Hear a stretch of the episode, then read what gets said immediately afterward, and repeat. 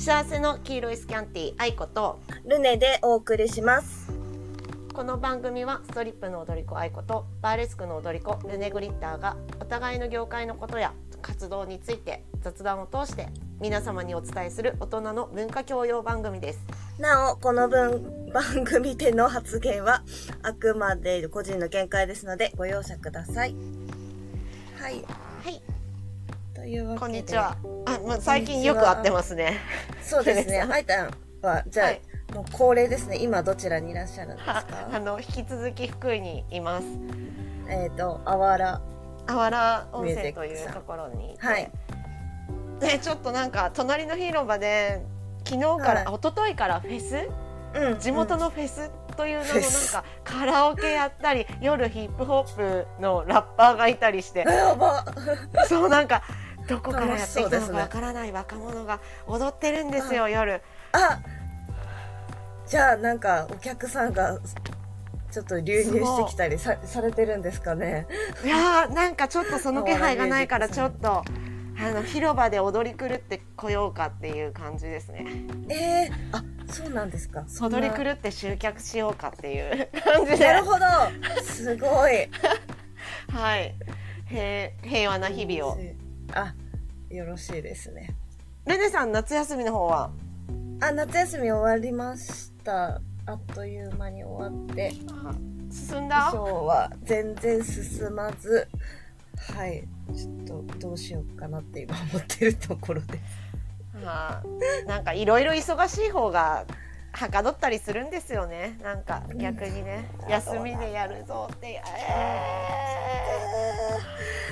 ー。はい。はい今日はこんな。まあそんなわけで。はい。ね。わ私たちの世間話もそこそこに。そうなんです。今日は2回目ですかね。はい2回目です。ね、はい。お二人目の。はい、ゲストがいらっしゃってるんです。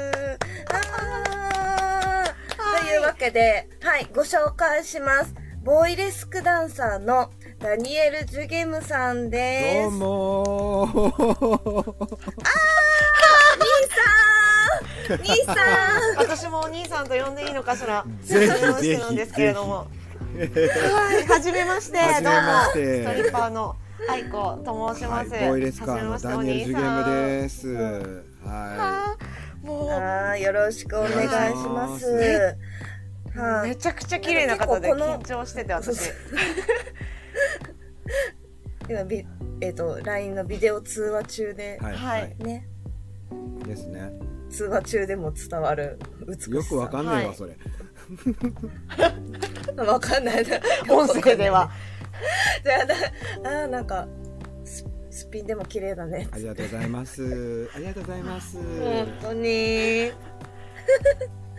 そう。で、結構この番組は、ストリップ愛好家の方が、もう聞いてらっしゃる方多いと思うんですけれども、割とそのバーレスクの世界では、あの、ボーイレスクダンサーっていう方がいるっていうのは結構、ストリップ側の方からすると、ちょっと特殊かもしれないですね。男性のパフォーマーさんをを見るっていうのは。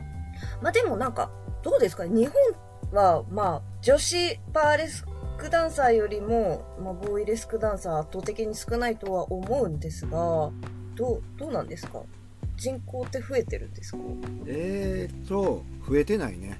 うん。なんか、ああのあ、、そうか。ふ増や、うん。増やそうと。活動うん。8年間やってきて声は結構かけたけどうんうんなんかねうん。うんうん。男はめんどくさい めんどくさいめんどくさいなんかあのそのうんうんうん。こう第一歩を踏み出すのにうんうん。なんかいろいろきこうプライドとかいろんなものを乗り越えないとあ一歩が踏み出せなくてあ。うん。もうあのなんかもうあのそこまでこう付き合ってられへんからうんうん。なんかもうあのなんかこう最初の初手で声かけてみて反応があーって感じだったあじゃあもうええわって感じでへえ、そうなんだ。え、なんか、すごい、なんか、ものすごい簡単に言っちゃうとあれなんだけど、結構、ほら、あの、55さんとかいらっしゃるじゃないですか。うんうんうんううんん。でも、まあ、ほぼほぼ半裸状態でね、うんうん踊ってる方とかいるから、なんか、ね、とか思ったりしちゃったんだけど、それとはまた違うということなんですかこね。う男子のメンタリティとしてはうんうん。なんかちょっと宴会に毛が生えた感じやったらやってもいいけどこう例えばこうガチでこううんうんうん。舞台に立ってうん照明が当たってみたいなのっていうのはなんかこうまあもちろんこうその経験もない怖さもあるしうんうんうんうん、なんかそこにほあのこうなんだろうな自分がこう自信持っていけれるかっていうとこまでうんこうテンションを上げていくステップが分かんないっぽくって。へえ。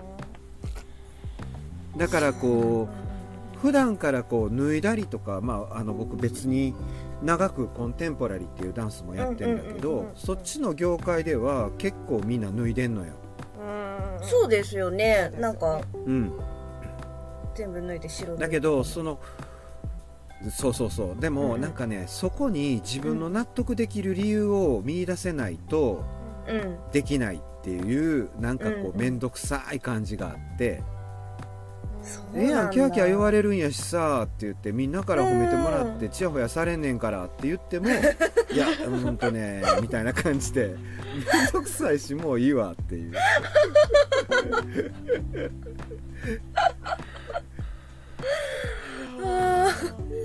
なるほど。そうなんだ。へいやえ実実際でうんうんうん。も多分仕事と一緒でなんかうんうん。ゼロから出発するからうんうん。なんか自信がなくて新人で当たり前なんだけどうんうん。なんかやっぱりこう一人でやらなくちゃならないっていうのがすごいプレッシャーにもあるでもあるみたい。ああそっかだ男子だって基本的に多くの人が割とこう仲のいい誰かと盛り上がるのが大好きやから。男子のがそうなんですかね。いや割とそうよ。はあ。そうなんだ。私たち男を知らなすぎますね。うん へえまあね確かになんかジュゲンさんも結構ね若手の育成といいますかね発掘みたいな感じをなんかやられてるなって思ったんだけど、やっぱりそうそうそう。男の子の方はあんまりっていう感じですかね。そうね。えっとね、うん。男の子でもやっぱりこう若い子はすごい興味があってやってやってみたいっていう子がいるんだけどうんうん。なんかねえっとすごい軽い気持ちだからうんうんうん。なんかこう目の前に僕がいてるってなるとすごい逆にプレッシャーになるみたいな、こん。なに一生懸命やらないとダメなんだみたいな。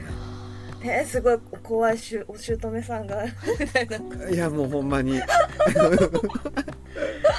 なんかこうなんていうのかな礼儀作法とかそういうのも含めてあなんかこういろいろ気を使わなくちゃならないんだとかあなんかこあうもっとこうもうほんまに趣味でややりたいっていう子は、うん。多分こうあ声をかければ出てくるんだろうけど、うん。いざ実際そのこう僕がこうこうやんねんでああやんねんでって言ったりすると、うん。なんかねだんだん気遅れしていくっぽい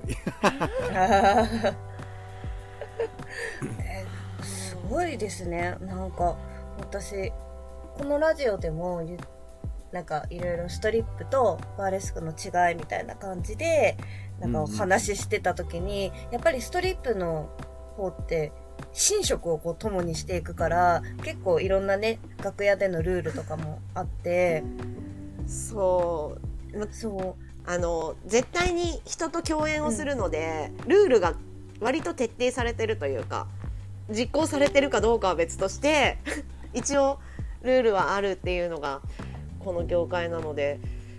でバーレスクダンサーさんは一人で活動されてることが多いからあんまりそういうのないねっていうところに今落ち着いてて。っていね、ううん。そう話してたけどでもやっぱジュゲさんもそういうところもちゃんとね若い子に教教えて。えててすごいなっていうかさすがです私もね。知らないで来ちゃってるからなんか教えられないみたいなところもあって。いやまあでもほらそれはほあのあれね僕生まれ持って客商売のこうあああそうだね。うん。家業でやってきてるから、うん。あの人一倍多分人の顔色を見るのは得意やと思う。ん。なるほど。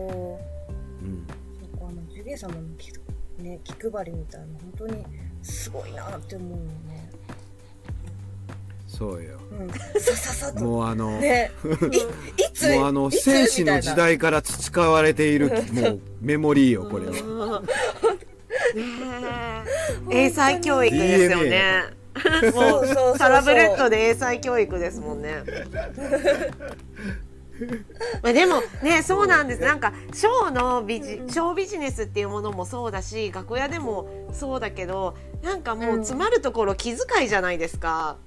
そのうん人様がステージがしやすいための自分のステージも大事にするからゆえ人のステージも大事だからそのスムーズに進行しやすいようにみたいな気遣いがまあそれがルール化されているだけであってって感じがしますけどね。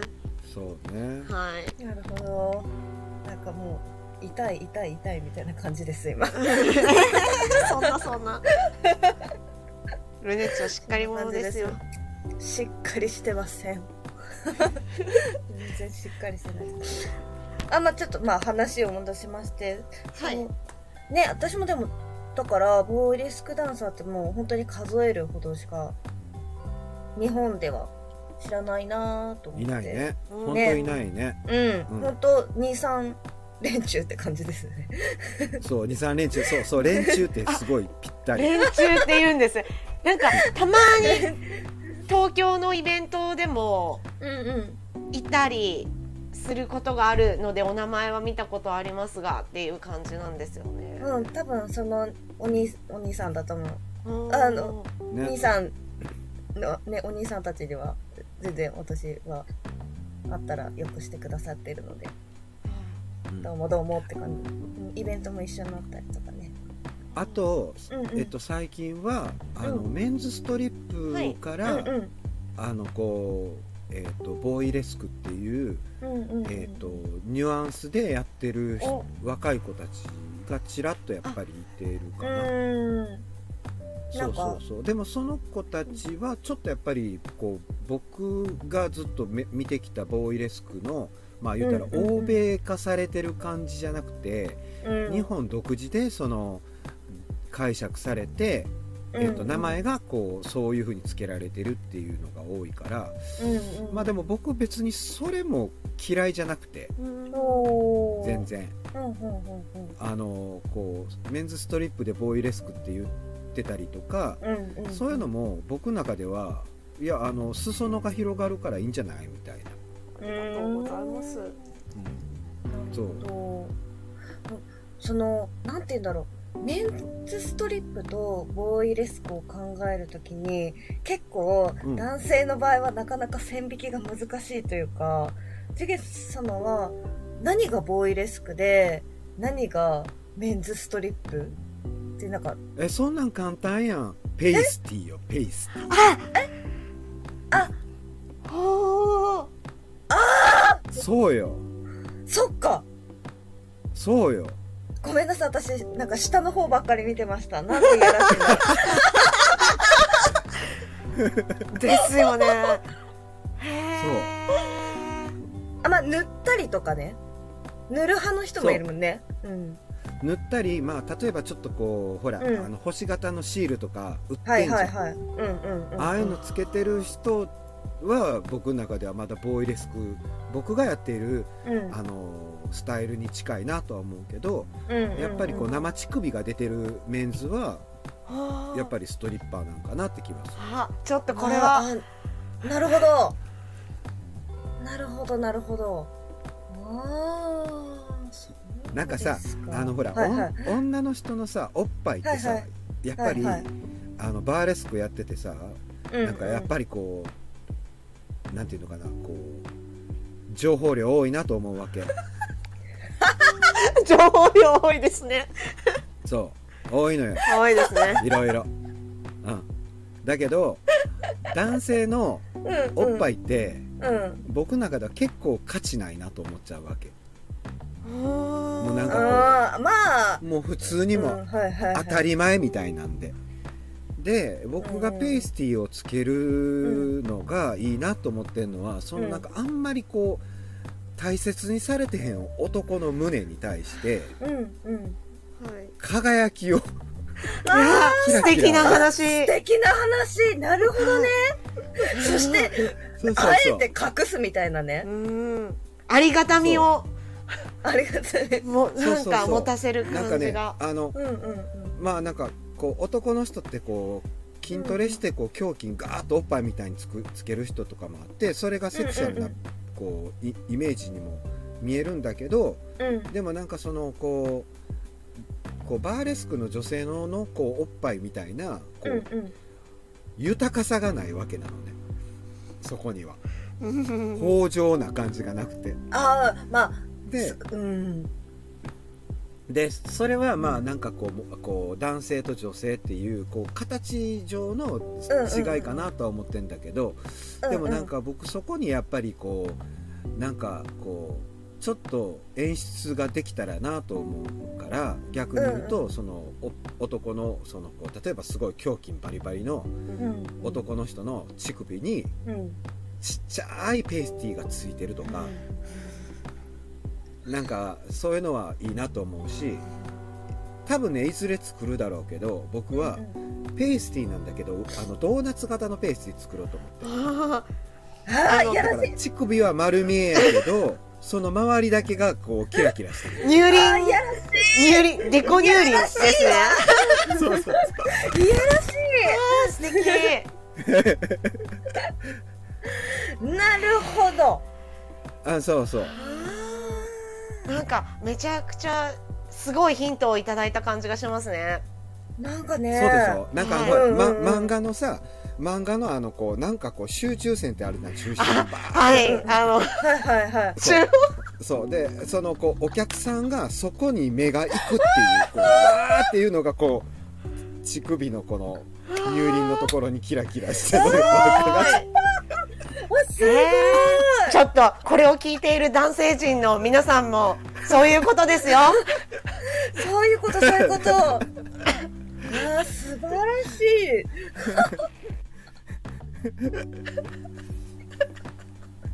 あー素敵だ。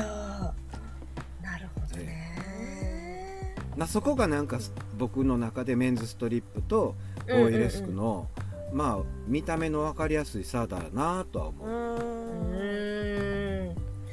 そうね。でもなんかそう考えるとだいぶその見た目でも違うけどマインド的なものもね違う感じがしまあますよちね。違うと思う。ねえ。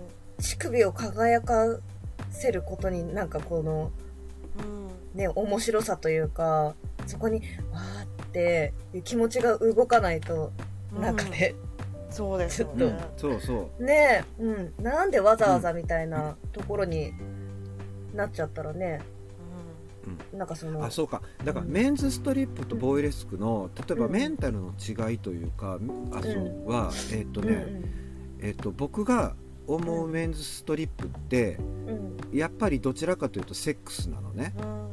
うん。でもボイレスクはファンタジーやと思ってるわ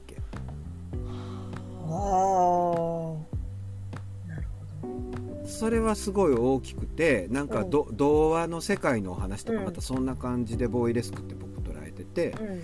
で、えっと、メンズストリップの方はよりこうセックスに近いところに、うん。こうメンタルがいてるかなって気はする、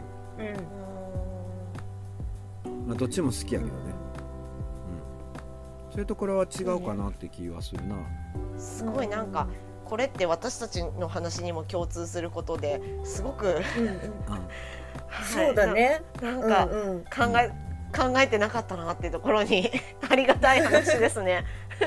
いや本当に。うん。ね。えでもさあのまあ一応今ストリップ劇場っていうのは数少なくなってしまったけれどもはい。残っていてそういう文化があってなんだけどそので残ってるその18巻で行われてるストリップっていうのは独自で進化した日本で独自で進化した形態じゃないですか。はいはい。ストリップって。なんかメンズはそういうのあったんですかね？なんか。一応メンズストリップの集団みたいなのがあったんですよね、ありましたね、はい。えっとね多分今もあんじゃない？N ステージですか？かな？あとか上博さん新博さんっていうのがああはい。あのそっか。なんだろう J ボーイズとかもまだいると思うんですけど。あーそうそうそうそうそうそうそう、あそっかその上博さんが J ボーイズでしたっけうんはい確かそうやねはいあとは昔うんそのピンク映画館を回っていた集団がうん。西の方であって、うーん。なんか私たちの知っているあのあれですメンズストリッパーの人はそこもともとそこの流れから N ステージにやってきたみたいな、ああなるほど。はい、そこがなくなって。そうでも確かにそのあの私たちがこのえっ、と再来週とかに行くこ小倉のメーカーって、あの男性向けの映画成人映画館はなんか映画館なのに舞台があるからうん。何かその催しが行われてたんだなって、そうなんか成人映画館を回,、ねうん。回ってたんですよ。そのうん。メンズストリッパーたちは、そういうことね、はい。成人映画館。そうよ。あのまな板ショーとかしてたのよ。黒黒賞あー。マジでそうか。それは あれなんだね。メンズストリッパーの場合は成人映画館だったってことですね。なんかその劇場とかじゃなくてね。うん。なんかね京都にも昔あったあった。あーそうなんだ。今もあんのかな？ショーはなくても映画館はある可能性はありますよね。もしかしたら。うん。うん発展場としての機能があるからやはり。そうそうそうそうそうそう。あー。まあ私入ることねその男性向けのあれなんで入ることないから そのイベントでい箱貸しで入ってああれまあみたいな。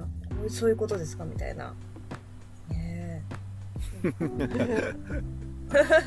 まあでも同じくやっぱえりやる場がなくなっちゃってその映画館がもうそのメンズストリッパーを呼ばなくなっちゃったりとかしたりとか。うんうんそれでやっぱりその興行集団がいなくなったからいなくなっちゃった感はあるかもしれないですね。あなるほど。うん、そうか。メンズストリップの場合は工業集団だったわけですね。そうですうんね。と思うわ。うん。なるほどなるまあなんかあのメンズもです。女性ももちろんですけどメンズもなんかただほど、うん、服脱げばいいだけじゃないですからね。そうそうだよね。そうなのよ、はい。ねでも今の今の多分メンズストリップって言ってる、まあ多分六本木とかとか大阪とかでやってる人たちは、えっ、とおそらく上半身ぐらいか、うん。もしくは55とかでやってるあのタオルをずっと腰に巻いてこうパフォーマンスしたりとか地形じゃないかな。そういうゴーゴーさんってタオル巻いてるんですね。そうなんですか？うんあのー基本あの全裸になってそのタオルでずっと股間を押さえながら踊ったりとかっていう、へえとかじゃないそうなんだ。私ゴーゴーさんはすごいなんかハーネスをつけてるイメージでしいやあたのここいくつか衣装こうパターンがあるあるの、はいだからそのタオルパターンも僕はなんか見たことあるし、うんうんうんうん。ハーネスパターンもあるし、うんうん。あとすごいなんかこう、えー、何やったっけ？ビビクトリア・シークレットやったっけ？あのうん。下着の、ーはい。あのこう後ろに羽がつついてるようなあ衣装そうそうそうそうそうそうそう。そういうイメージ。ああいうそう、うん。ちょっとリリオリオのカーニバルっぽい感じのそうやつとか。そうそうそうそうそうなんか多分いくつかのパタバリエーションがある。うーん。そうか。うん。だからあれかもね553さんって一応こう鳴ってる音楽に対してこう踊っていくみたいな感じだけど。そうだね。ね。それそうじゃなくて自分一人でステージに上がって自分で音源決めてで何分間ってやるのとはまたちょっと方向性が違いますもんね。違う違うと思う、ね。ううんん、なんか結構私55と地続きにしちゃいがちなところがあってあ私たちのパフォーマンスの方ねそう。っていうのがそのやっぱり最初は55で出てねみたいなちょっと55修行時代みたいなのとかがあるから結構私はこの55時代がものすごく役に役に立ってるっていうかすごい自分の中であやっててよかったなって思うしなんかたまになんかこの前も先輩と話してたんだけど「午後からお願いします」ってまたやりたいよねみたいな。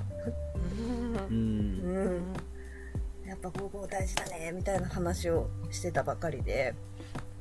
なのでなんかね午後ができる人はなんか強い気がするんですけどね。確かにね。それはそんな気がする、あの、うん。えっと花をうん。うん添える立ち位置の55やけどうんうん。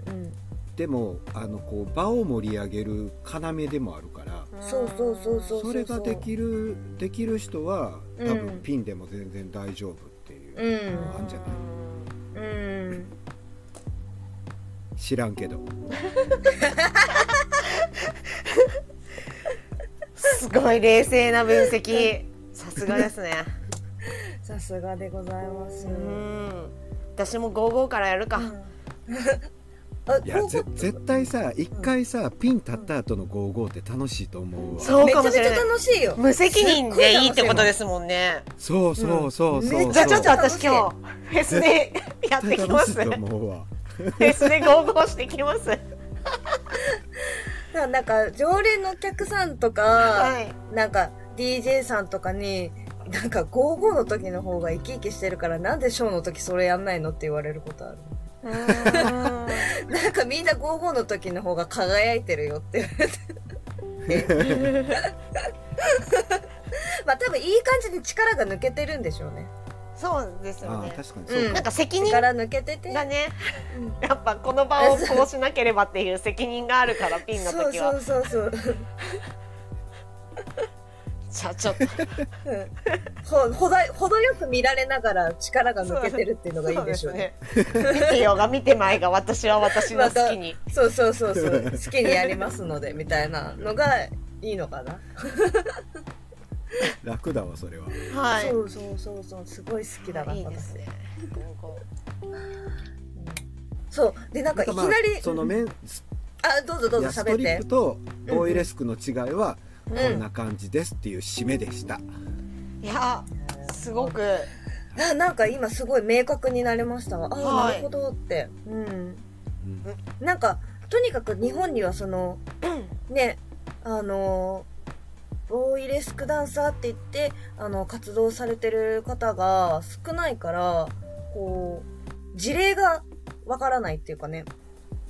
確かにね、うん。うん。っていうのがあったかもしれない。まあなんかね結構いきなりもうすごい深い話にうん。つどんどん突っ込んでっちゃったんですけどなんかジュゲ様はなんでボイレスクをやろうと思ったんですか？いや巻き込まれ型っすわ。そうなの？巻き込まそうなんかデュオを作ろうよって言って、うん。えっと引退された方からこう誘われてうんうん。でなんとなく「ああいいよ」みたいな感じで話してたんやけど、うんその人は絶賛海外在住中でうんうん。どうやってつくんだよと。いあこうい今みたいにさあのリモートが発達してないから、うんうんうんうんうん。で結局、えーっとその本番のなんか23ヶ月前ぐらいまで何の連絡も取れないまんま、えーっとし本番こうデビューの日だけはどんどん迫ってきて、うんうんうん。できもうむ難しいからもうあのソロで行きましょうっていう話になって、おー。一生懸命作ったのが、まあ、デビューやったのかな。うん。だから割とただなその人が言うには、いはい。いやダニエルがやりたいって言ったのよ いや僕はあ一緒にやらへんって言われたと思うねんけどっていうのはずっと並行するは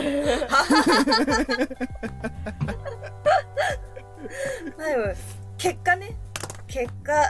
結果ね。ねそうそうダニエル・ジュゲムという素晴らしい、そうね。パフォーマーさんが誕生生まれしたたということで。ねえ。そうなん。でもそれで続けようって思ったわけですよねいや最初の頃は、うんうん。えっとね年に1回とか2回だったの。うんうんうん。だからなんかこうまあやってもいいかなぐらいの感じやって。でもともとキラキラしたの好きやから、うん。だからだったんだっていもう今みたいな状態やったら多分僕多分続いてないと思ああそっか。うなんかスロースタートでいったから、うんうん。なんとなくこうだんだんペースがつかめていって、うんうんで、えっと今に至ることができたんやけど、うんうんそうじゃなかったら多分あもうなんか逃げてたと思う。もうだって僕2回目の声かかった時にすでにもうなんかこう周りにもうこれで絶対次やらへん次やらへん次やらへんとかっつって宣言しまくってたもん、えもうこんなしんどいの？嫌やみたいな。ー、そっか。そうか。でもともとねさっきも少し言ってたけどあのコンテンポラリーをねやってるわけじゃないですか、な、うん。何が辛かったですか？そのワーレスクのステージを作るのと、えっとねえっと、もうすでにその、う始めた頃僕コンテはまあまあキャリアがあって、うん、うんうん。うんでこう即興でもずっと20年ぐらい踊ってるからうんうんまあ言ったらこうこう、まあ、出演の出演が決まってそこに行って、そこでもう踊って終わりっていうぐらいのシンプルなものをやってたのね。うんうんだけどボイレスクすごい作り込まなくちゃなんないからさ曲決めてあ衣装を考えて、うん。で衣装作れへんから依頼あの作ってくれる人を一から探して、メイクとかももうなんかあの化粧品屋さん行って聞いて買ってみたいな。もうなんでこんなしんどいことしなあかんのんっていうのが先やったから。もだからだからだから面倒くさがりやねん。いやいやいやいや。そうかなんかもう自然な流れでふわーっともうダニエル・ジュゲムですみたいな感じなのかと思ってたらそんなねちょうちょうちょう。うん感じだったのとはー思わなかったな。これは初めて聞いたことだ。うん。うん。でもなんかそこになんかだんだんと楽しみを見出してくるわけですか？まあえっと楽しみ自体というよりは、うん。そのこうバーレスクとかの、うん。バーレスクのショービジネス業界に救ってる連中らがやっぱ面白い人が多いなっていうのがあって。救ってる連中。もういやまあ素敵ですね。はい。連中。そうね。うん。確かにそう。ですあとねもう一つ大きかったのは、うん。やっぱりお客さんの違いが僕の中では楽しかっあー。た、うん、あのもちろんこう,、うんこうイベントに呼んでくれるオーガナイザーとか、うんうんうん。そのイベントで一緒に共演する人たちとか、うんおそらくもう会うことがないような人たちと会えたのが、あおもろいなって思ったき思ったの思ったなそれは、うん。うーん。そうかなんかあんまりコンテで「わーキャー」とかないですもんね。ないないないない。う んこういう感じでみすよね。たいなのない。もんね。そうそうそうそこういう感じで見てる。腕組んでずっと見て、はいはい。批評みたいな感じですもんね。そうそうそうそうそうはい。そう、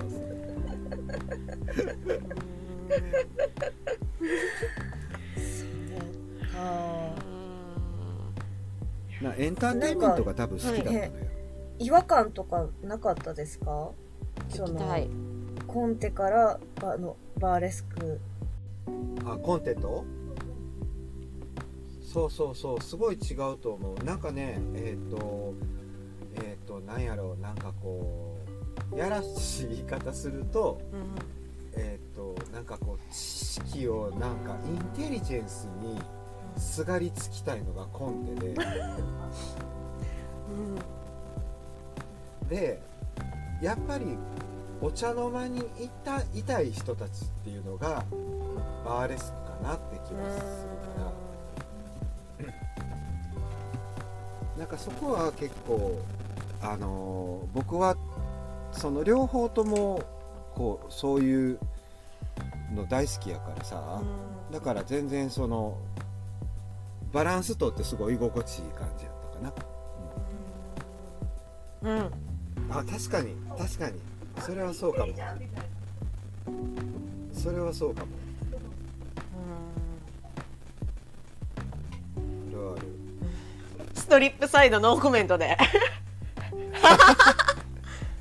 まあ一応はねなんか僕もえっ、と知っとかなくちゃとは思ってるしなんかその若い子たちに伝えるのもあのえっとし知っといてその上でそれ、うん自分でうん好きな風にやるのと知らずに好きでやってるのとではやっぱちょっとちゃうかなっていうのは言ってたりとかしたことある。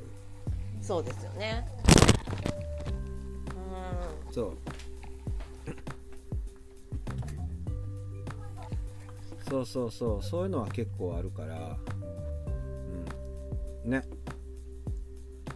なんかでもまあいあのあれなんよ。そのこうバーレスク説明するのめんどくさかったらバーレスクでウィキウィキペディア見たらもう分かるからそれ見といてって言って終わらすから。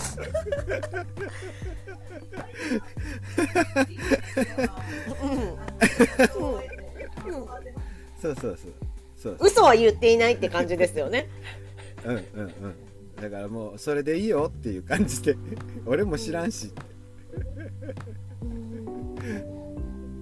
なんかあれねこなんかこうセクシセクシーダンスってこうかこう何やったっけ？今のダンススタジオとかに行くとバーレスクダンスかっこ何やったっけ？エロチックスタイルとかなんかって書いてあったりとか。えエロチックスタイル？えエロチックスタイルダンスとか？エロチックダンスとかって書いてたりとかしてて。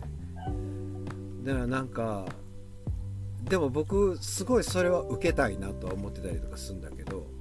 うん多分勝つから。絶対。絶対勝つから でもなんかなんかまあそれであのこうなんていうのかな社会的にバーレスクって名前は聞いたことがあるっていうのが僕の中ではありがたいなと思うわ。ストね。だってストリップの方がさ絶対その社会的なこのワードの認知度は高いわけでさ。うーんそうです。単語としては。まあそうそう。まだそこにもバーレスクって生きてないなっていうのはあるから、うーん映画バーレスクかバーレスクふんふんですよね。うんそうそうそうそうそう。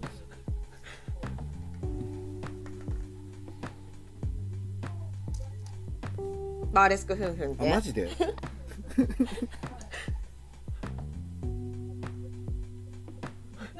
うんそうそうそう。もうめんどくせえからな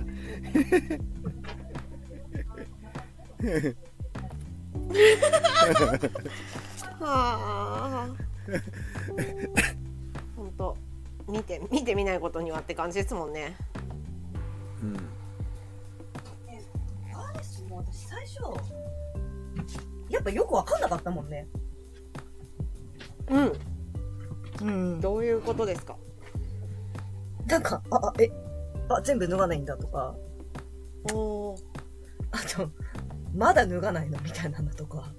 うーん 結構ねじらしをに重きを置くパフォーマンスが多いっていうのもあってなんかこう様式を理解するのにちょっと時間がいったかも。うーん。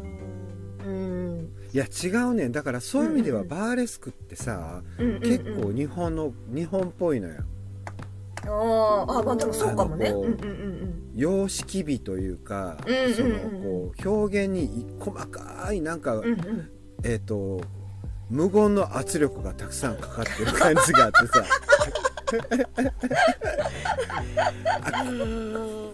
そうあこれはやったらあかんかもなとか思いながらやるみたいな。あー。そういう感じってすごいなんか日本の、ん。なんだえっ、とか華道とかさ。奥ゆかしさ。茶道とか。そう奥ゆかしさあるよね。絶対そういうのに近いなと思う。うん。奥ゆかしさとさうん。察し？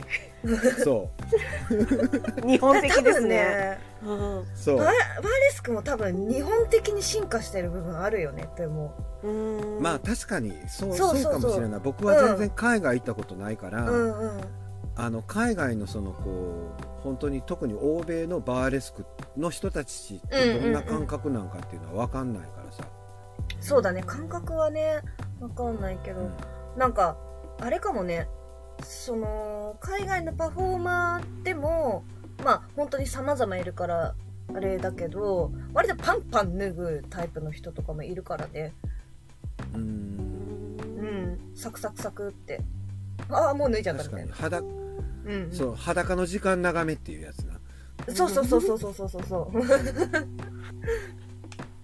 それはあるね。うん。うんあそうだ。あとね僕ね、バーレスクボーイレスクやってて、うん。一番ここ数年幸せに感じるのは、わあ、あのオートクチュールの衣装が着れる。あ。ーそうですね。これ多分ストリッパーの方とかもみんなそうなんだろうけど、うん。あのこう言い言い換えればオートクチュールであって、うん。なんかこう一個しかない世界に一個しかない衣装を身につけてるのはこの私しかいないのようん。みたいなドヤ顔があできるのがあそれはそれがすごい。うん。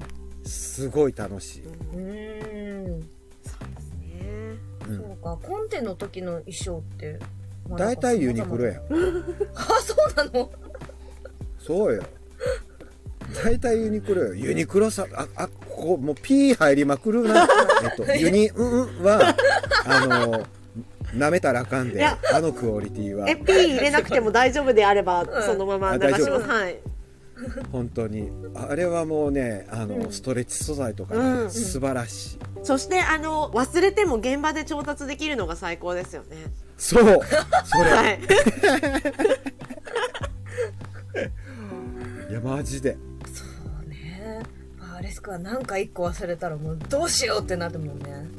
うん。なるわ。本当に。荷物も重いし。うんそう。あの、うんあれよねあの女の人たちもそうだけどさ、うん。あのボイレスクあの僕のボイレスクスタイルってさ、うんうん。あのこう普通は最後あのティーバッグで終わんじゃん。だけど僕そのティーバッグも外すじゃん。うん。うんドキドキで前う。もう言ったらこう キラキラした前張りだけになるやんか。うんうんうんうんうん。でえっとまあすごいしこれって別に機密情報でも何でもなくて、うんうん。あれは実は竿と玉をうん巾着袋に入れてキュッと縛ってるところの上に飾りを両面テープでくっつけてるだけなのね。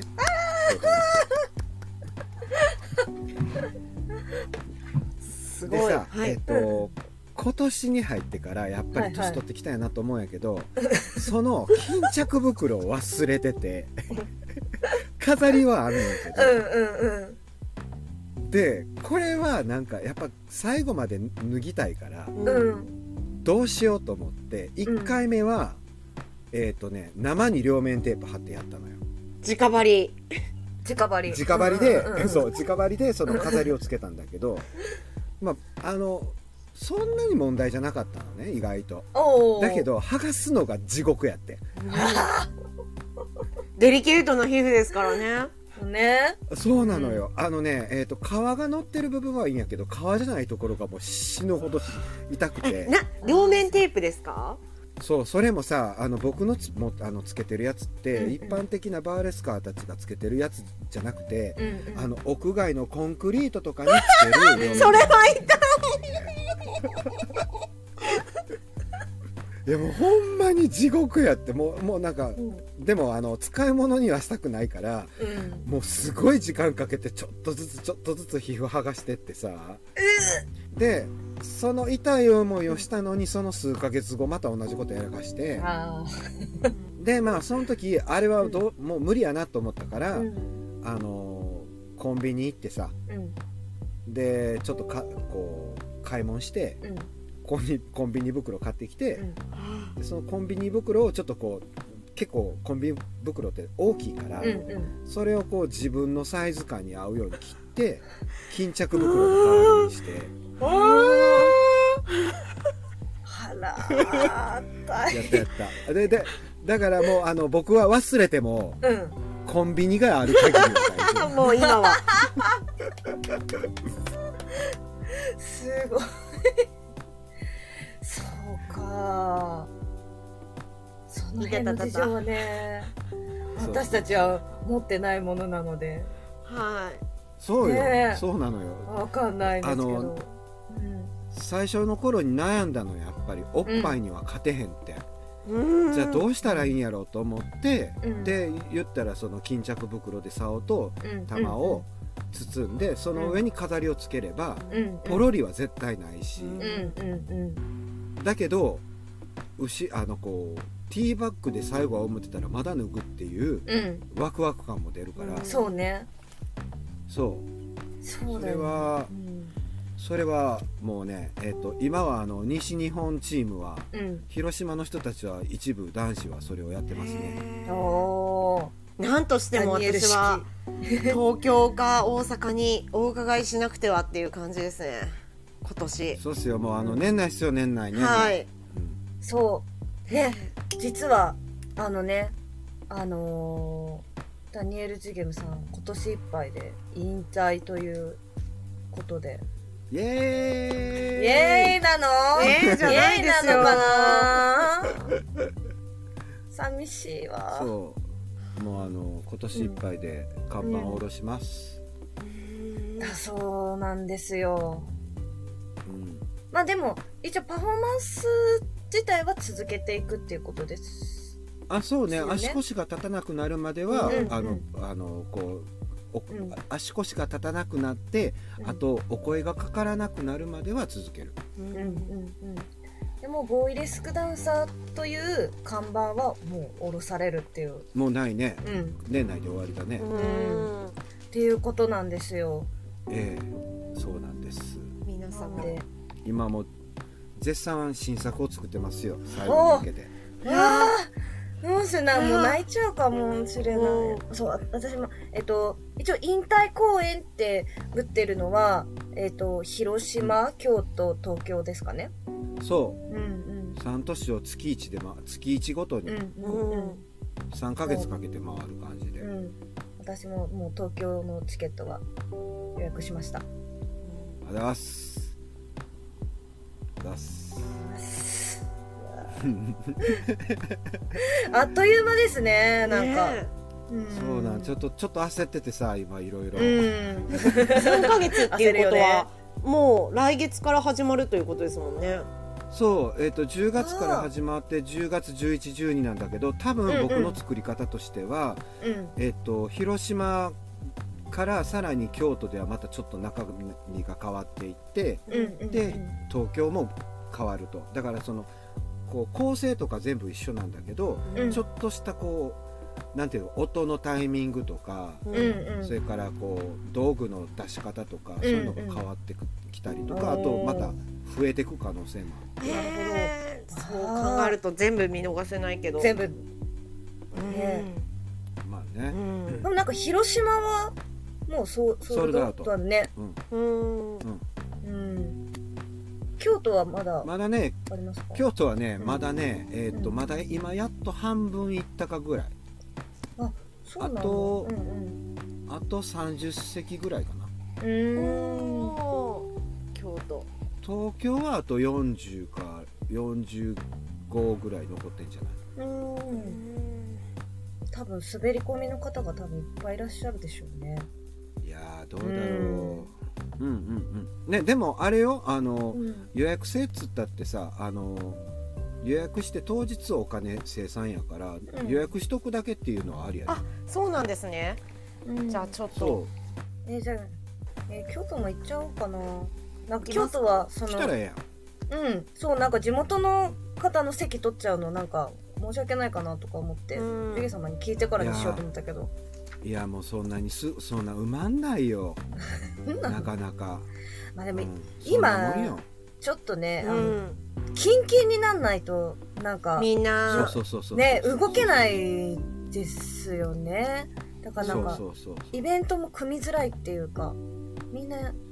様子見ちゃうからね。だからもう予約を取りませんみたいなイベントも出てきたもんね、ああそうか。うん。結局なんか取る意味がなくなってきちゃってっていうね。うん。なんか自分が大丈夫でも家族がなっちゃいましたとかでね、当日行けないっていうのが結構多いから。聞きますね。うん。なんか確約ができないっていう、あれよ新作は今回は多分、うんうん。えっ、と今曲だけで1 2 3分でうんうん。えっ、と多分20分は超えてくるんだろうなって気はおお対策ですね、するいやだからさこうこうストリップ見に行ってさ、うんうん。みんなほら結構30分ぐらいやるじゃない。はい。構成ちゃんと決めてさ、はい。だからこうあれを見てまあもともと僕バーレスクをベースにして1時間のソロっていうのを作ってんだけさ昔。おおすごい。すごい。そうえっ、とだけどまああの最近そういうのしてないなと思って、うん。ちょっとやろうと思って今回はねしかもね私はい。書き下ろしです。書き下ろし？オリジナルをかあのストーリーを考えました。やだ。いや本当に泣いちゃうじゃん。泣いちゃうやつでしょ多分。え。泣かせに来たね。そうそう。でもなんかそのオオリジナルストーリーをどこまでその分かりやすくするのかどうかで今まだ迷ってて。うん。そう。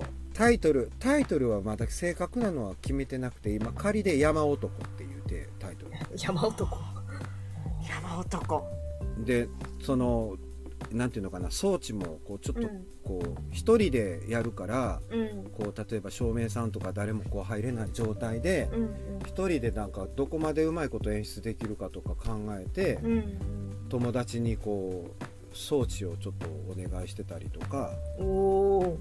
それからあと衣装はもうここ数年ずっと本当にお世話になってるブランドのデザイナーさんに打ち合わせしてお願いしてて。うんこの間も打ち合わせしてうん。なんかねえっ、と多分それも衣装もなんかえっ、と広島もしかしたら間に合わないかもみたいな感じやから そのこういわゆるそのし初期のデザイン案はそのまんま作るけど、うんうん。そのなんていうのかな。こう例えばこううん。ボタンの位置とか、うんうん。ちょっとしたそのドレープの入り方とか、うんうんうん。そういったものをこうこだわっていくんやったら多分今日お広島京都、東京っていうところでどんどんこううん変わっていくんやろうなっていう。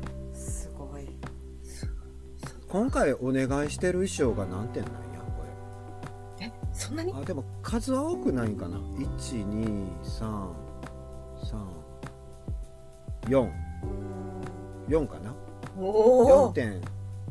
4点とりあえず4点かな。うんうん